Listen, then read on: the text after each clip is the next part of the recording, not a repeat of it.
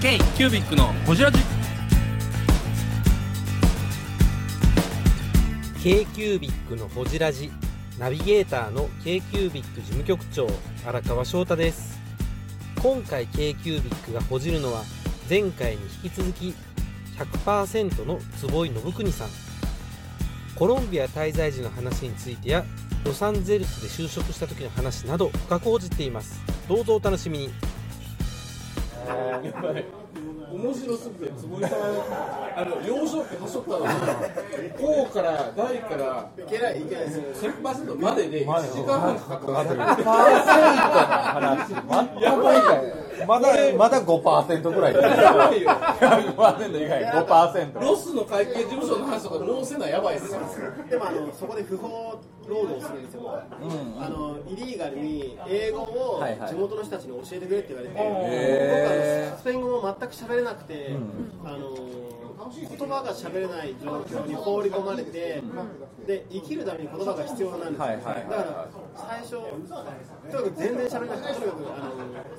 みんなが優しくしてくれるのに何もできない自分が不甲斐ないって言って、涙するぐらい、あのそんな状況あったんですよ。ね、こんな屈辱はないぐらい。のコロンビアで。なんかあのちょっとお面白く聞こえるかもしれないけどクラブに連れてかれるんですよ、はい。まあ、向こうでは discoteca っていうんですけど、 discoteca は大音量で行くんで、はい。あの防音設備がないコロンビアではあの山奥になるんですよ、山奥にあのディスコでディスコに行ったらあの 2, 2階席ぐらいまであってで僕はその前彼女と彼女の女友達5人ぐらいと女6男1で行くんですよ、それでなんかシステムとするとあなたが全員の相手をするのよって言われて、なんか全員コロンビア人の彼女と彼女の友達と踊らないといけないんですよでまあめちゃくちゃ踊る人たちじゃないですか、はですごい優しくしてくれるのに何もお礼も言えないとか、まあ、楽しいんだけど何もできなくてコミュニケーションが。ディスコで号泣するとかなんでこんな状況でわけわからないもう。意味意味がわからない。最高のなんか楽しいんだけどなんかあの最高の状況やの最高の状況なんだけど優しくされすぎてあのなんで泣いてるのと。お礼も言えなくて。お礼も言えない自分の不甲斐なさみたいな。すごいどんどんどんどん音鳴って踊ればいいてじゃないみたいな感じで言われて踊ればいいじゃないって言う全員手なんですよ踊りめちゃくちゃ全員うまいから僕が一番踊れないのになんか全部教えてくれてそれでなんかやってもらって申し訳ないみたいななんか男としてしかも日本男児になんかコケにされたみたいな感じで気持ちもあって。泣いてるっていう。泣いちゃってその時の辛さと修行の辛さどっち辛かったですかいやでも修行も辛いけどその人間的にあの優し動さに動的と性的どっちか正解できたいやどっちも辛いっすよね。や優しいを放り込まれすぎると辛くはいはいなりますよねこの辛なるほどめっねちゃ辛いですよね。こうめちゃくちゃ辛いです。愛愛さあ愛を愛を感じてあ分かる。犬犬と対話する時みたいな感じで犬が100%の愛でこっちで来てくれる。林さんあの時間ないんですみません。すそうでもなん。いやもうね辛くなるんですよ。わかる。えー、面白でそれで必死にスペイン語勉強したら当時の僕の英語力を超えたんですよ。えー、3ヶ月っすよねそうなんですよ。ものとても良いのでも途中でその英語を教えつつスペイン語も交えながら教えてる自分がいて、はいはいはいはい。であのスペイン英語を教わるコロンビア人はお金を持ってる人なんですよ。ああはいはいう人の一人がその例えばお医者さんとかがいて、じゃあお前は面白いからぜひうちに呼びたい先生うちに来てくれって言って呼ばれたら大豪邸で。サッカー場があってそこでサッカーが始まってなんかゴールを決めてケゴラッソって言われて少年からすごいあの配達されたのヒーローや。ヒーローになってそのそのことが鮮明に覚えてるんですよ。結構ラストなんてゴールだめちゃめちゃすごい。だからスライディングしてゴールを決めたんですよ僕でなんか日本人がコロンビア人の中でゴールを決めるってなんか日本サッカー史においてもなんか結構大事な。でも僕ドアウェイでいドアウェイですよ。ドアウェイ俺以外全員コロンビア人の日本サッカー史いや中田秀言ってもうだけどあなたしましかいあの、旅人やから。コロンビアでるあの時はテニスやってきましたけどいやなんでゴールだって。やるしかないから侍シュートですよ。侍シュートやそういう中田秀ノブ坪井がゴール決めるノブゴール決めてゴールを決めたらみんなが寄ってくるみたいなはいはいわーやっぱサッカーの国なんだなって思って、なんかそういうのもなんかいい体験ですよね。いい体験だね。馬で移動するでしょ。馬で敷地を移動するようて。な。えー、大超大変豪邸。すごい。そういう人たちがこう英英語を学びたくてノブ坪井に。ノブつぼいに先生、うちに来てくれ。分かったよ、し行こう。行ったら、上や行ったら、引くぐらいの豪邸。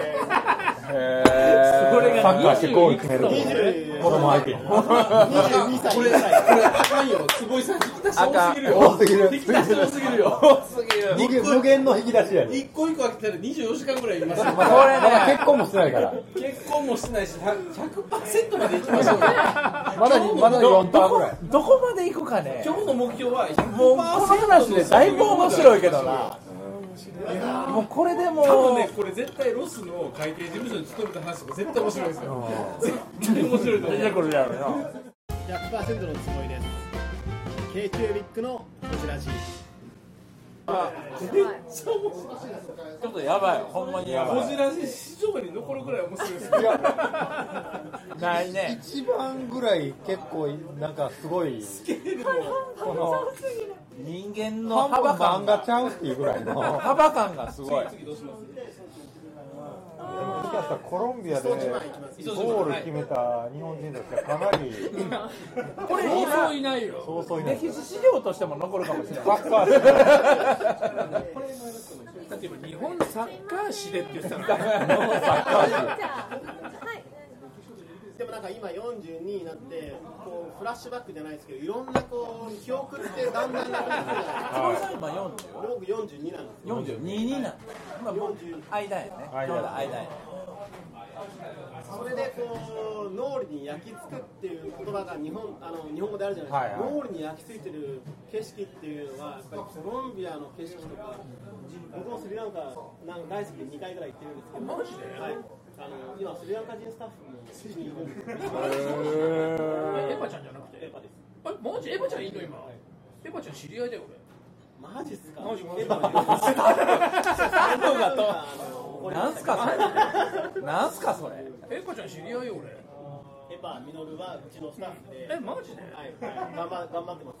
エパちゃんあの柿田川で柿田川であのそこで杉山かないでカレー。作ってたけどうんエパちゃん知り合い知り合いスリランカスリランカカレー。なんやろねこの面白いでもなんかあのすごい強い印象っていうのはやっぱり残るしなんかえちなみにそれ何歳まだ22ぐらい。21、22 21年まだまあ21年21年前の話今、今42ですから、まだ半分ぐらい。人生の半分の時の記憶ね。すごいな。すごいな。でも3年ぐらいだってコロンビアでこう移動したりとかするとやっぱり僕はあの一人もいひとときも一人だけの時間って与えられなかったんですよ。やっぱり危ないっていうことで誰かが必ず僕のあのガードじゃないけどその危ない人が近寄らないようにってやってくれててでもそれでも車を車で山道を歩いて走ってる時に上からザザザザってこう機関銃を持った人たちが降りてきて車を止めてはいはいはい。窓を開けてそれあのそうやっぱりゲリラと、はいはいはい。その政府とあのそのゲリラを殺すために組織されたはいはいはいはい。別の部隊とかがあって、はいはいはい。その一つがその検問みたいな感じでやっててそういう拳銃をなんかこう突きつけられてる状況もなんか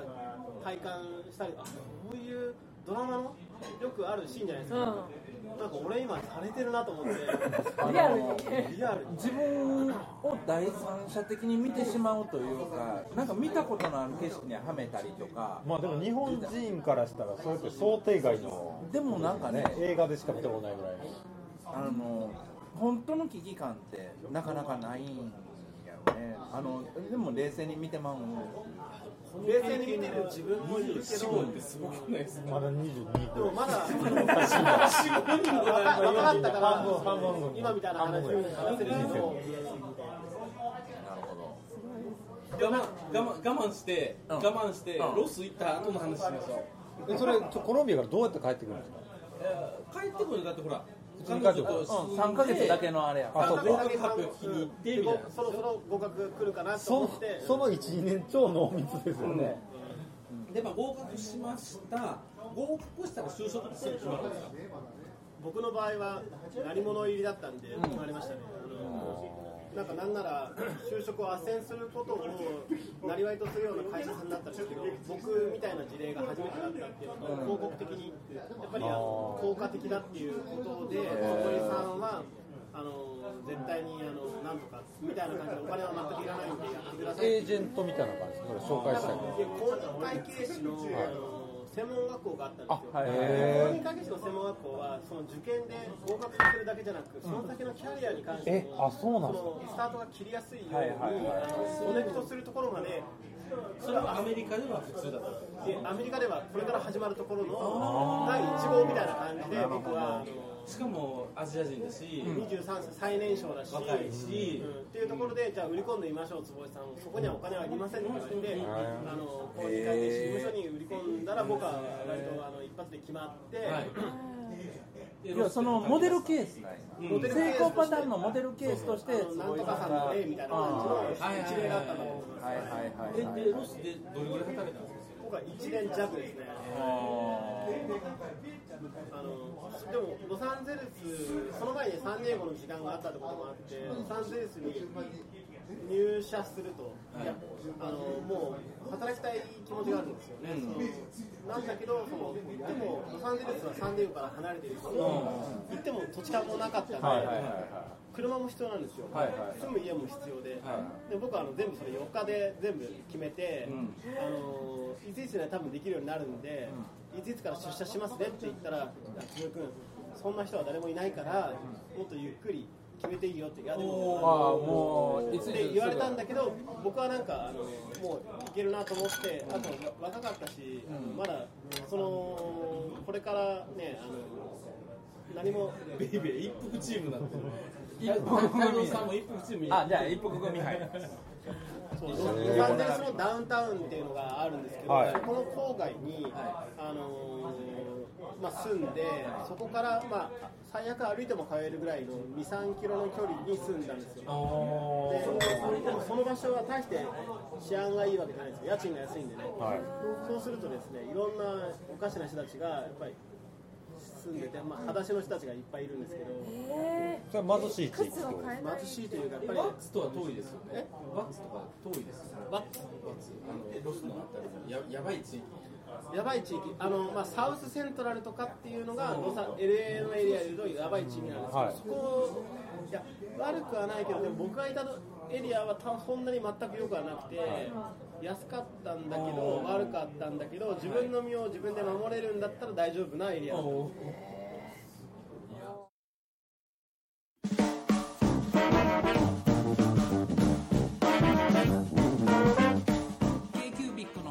ではリスナーの皆様からメッセージをお待ちしております。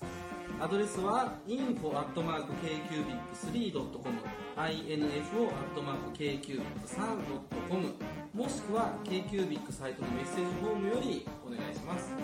iTunes のコメント欄でもお待ちしております。皆様のお便りせーのお待ちしています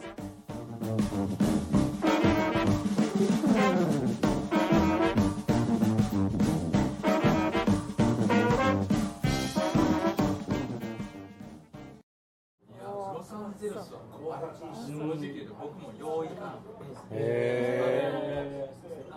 空港から市内まで絶対に降りるなって言いますよね。えそんなやばいんですか？中心は行けるけどあの空港から市内に行く途中に、はあのサウスセントラルっていうエリアがあるはい。そこがいわゆる、まあ、悪い人たち。でもその差別的なあれなんですけど黒人街があるんです。よ、はいはいはい一回信号で止まったら終わりみたいなへあまあ、やっぱりしっかり見張りがいて、やっぱりこいつら変な奴らが入ってきたよっていうのがこう街中のなんかこのねあの連絡網で知り渡るみたいな感じのエリアは絶対下道行ったらだから高速めっちゃ混むっていうだからサウスセントラルを通過する電車があのメトロがあったんですけどそれはもうメトロが怖くて乗れない人たちが多かったんで、だから公共の交通機関もやっぱりあの避けられるような麻痺してるというえかでもそこに住んだっていや違います。そこまでは悪くないところなんですけどダウンタウンの近くに住んだんで大丈夫だったんですけどでもあの仕事をするってなったらあのアメリカのこんなに楽しかったアメリカがあのそんなに楽しくないっていうふうになるんですよ。サンディエゴのパーティー三昧から全く違いますよ。ロスの。仕事をしてみたら僕の性格羽をこういきなりまたまも持たれたみたいな。それもある生えてきた羽をいきなりバーンってまた持たれた。あでもまた修行修行期間が始まったみたいな。そう最初はあのやっぱり場所も違うし仕事で生きてるし遊んじゃいけないっていうか遊びに来てるわけじゃないってことでしかも言ってもあの新卒なんですよ、それが初めての就職なんで仕事はしてないんですよ。ねあー。就職なんですよ、僕だからやっぱりあの気を引き締めてみたいなところがあるじゃない。緊張して、でいい行くんですけど、あのでその会計事務所は日系の会計事務所だったんですよ、へはい、ロサンゼルスにはたくさん日本の会社が来てて、はいはいアメリカ人もいるけど、日本人の、まあ、会クライアントさんが多いような、日本語を話すスタッフが多い会計事務所普通に考えたらすっげえいいキャリアですいやそう就職先として最高ですよ最ね高ですよね。この後普通にアメリカ人生を過ごしていくにはもうベースができてるから。そう。最高ですよねでまあすごいあの仕事はでも会計士になりたい理由が、まあ、彼女といい生活をアメリカで送りたいとかそのぐらいの気持ちで俺は会計士にもともとなりたかったとかっていう気持ちはあのちょっとあの全然なかったじゃないですか。なかったの。ににわかで勉強してにわかで。にわかでそこまでできるのがすごい。にわかっていうかそうですね要は役者として演じたっていうや役者かだから会計士になりたいと思ったんだけど実際にやってみた時にやっぱりあの良かった面とそうでもなかった面があってでその結果僕はその2つの道が当時選択肢が与えられたんですよ1つは言っても僕はなんか仕事ができたみたいで。えっと、アーンスタンド・ヤングっていう、まあ、世界四大会計事務所の一つが僕を欲しい。ヘッドハンティング。それから世界四大やで。いやでもでもいやでも世界四大で言ってもアメリカにはみんなそのそういった会計があるじゃないですか。あ言うても多分のででもそっちに行ったら確かに会計士としてのキャリアが大成功ですよね。はい。でももう一つはそのあの会計事務所になった時のお客さんが僕に結構あのラブコールをくれててその会社がサンホゼっていうねそのはいサンホゼ。ずってますあ、そうですか、サンノゼです。サンノゼの、あのまあ、ある会社さん、その時の会計事務所のクライアントだったんですけど、はい。そのクライアントの仕事を僕がやりたいって言って、あの定期的にあのサンノゼに出張したんですよ。その流れで、それが日本の上場をしてる会社なんですけど、それのアメリカの現地法人。で、そこのあの現地法人の採用として、来てくれないかと。で僕はもうあのその社長の人柄ってこの人と一緒に仕事してみたいっていう気持ちで会計士になりたいわけじゃないし。なりたいわけじゃなくてなれる仕事じゃないっていうのが大前提ですよ。そうですよね。すっげえ。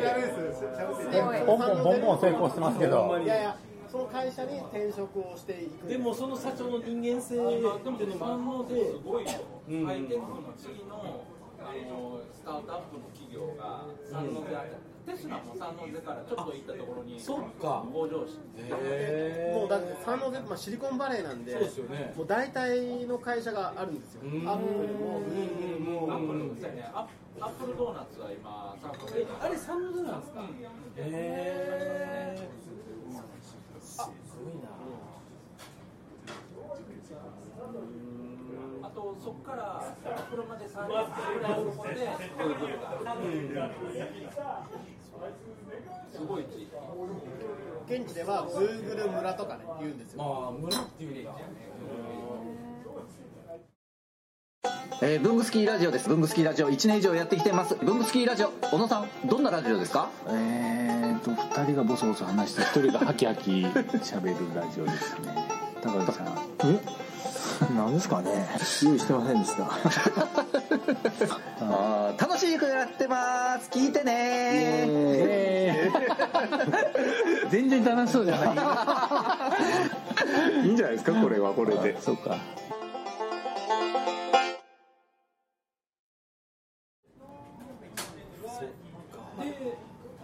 どの道をそうどの道を選んだ？だからサンノゼのその僕にそうここ来て来てって言っててくれた社長さんうんこの人の下で働いてみたいなと思って。だってまだ24とか3とか。その時はだから僕は25の時。ですね 25? 5で転職してそこから4年間。その会社にいたんだ。サンノゼにいました、僕アメリカに5年働いたこれ勤めた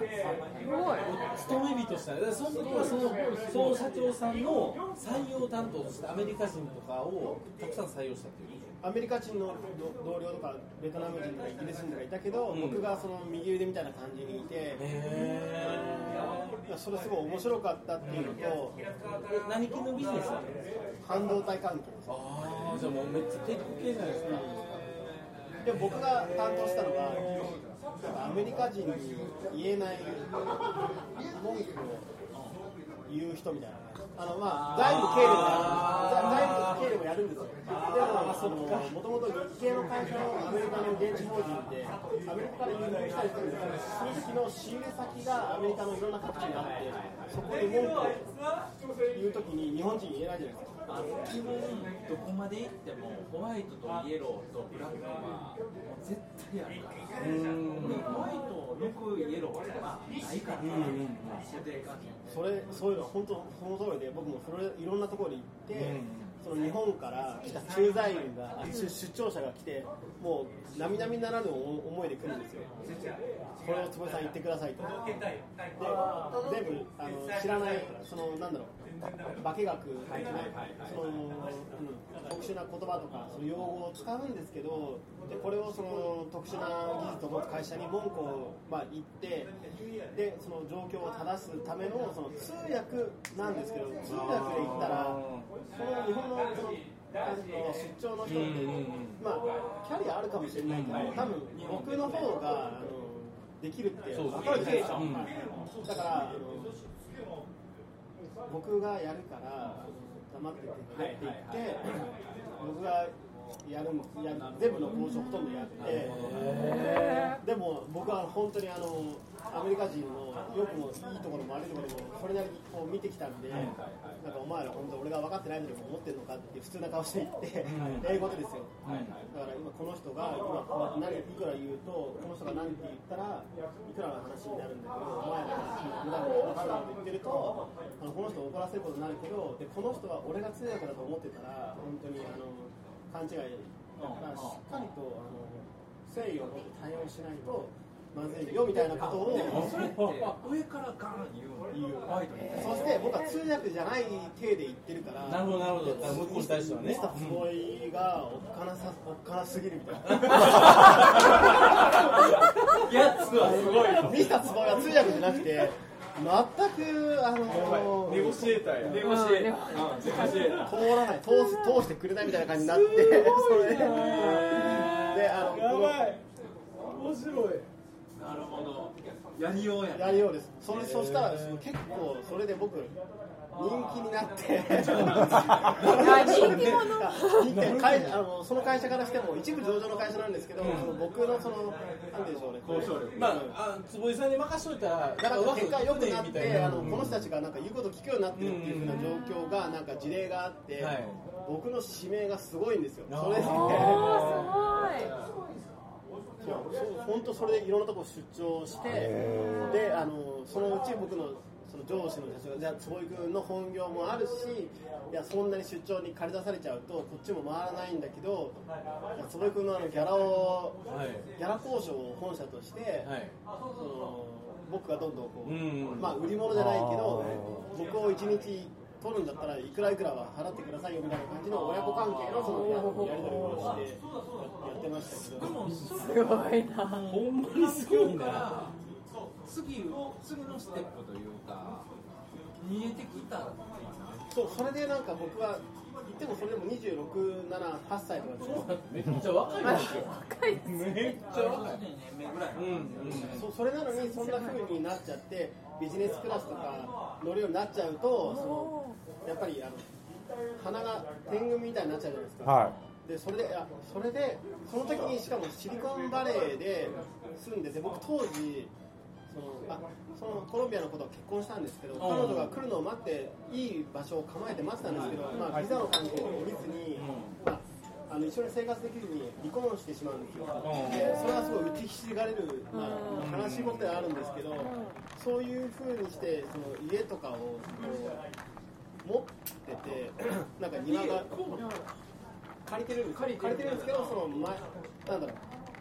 家の前の庭と家の後ろの庭と家のガラージとそうか一軒一軒家ですね。す。ごいな。でもいやでもそれはななんて言うんでしょうね。こう地区でその？サンホゼの、えっと割と真ん中らへんあアルマデンあそうそうですね。で結構いいところで、まあ、まあのところでそでも別にそんな家賃当時高くなかったんですよ。でそれで構えてたら、うん、で自分の何かやりたいみたいな気持ちになってきて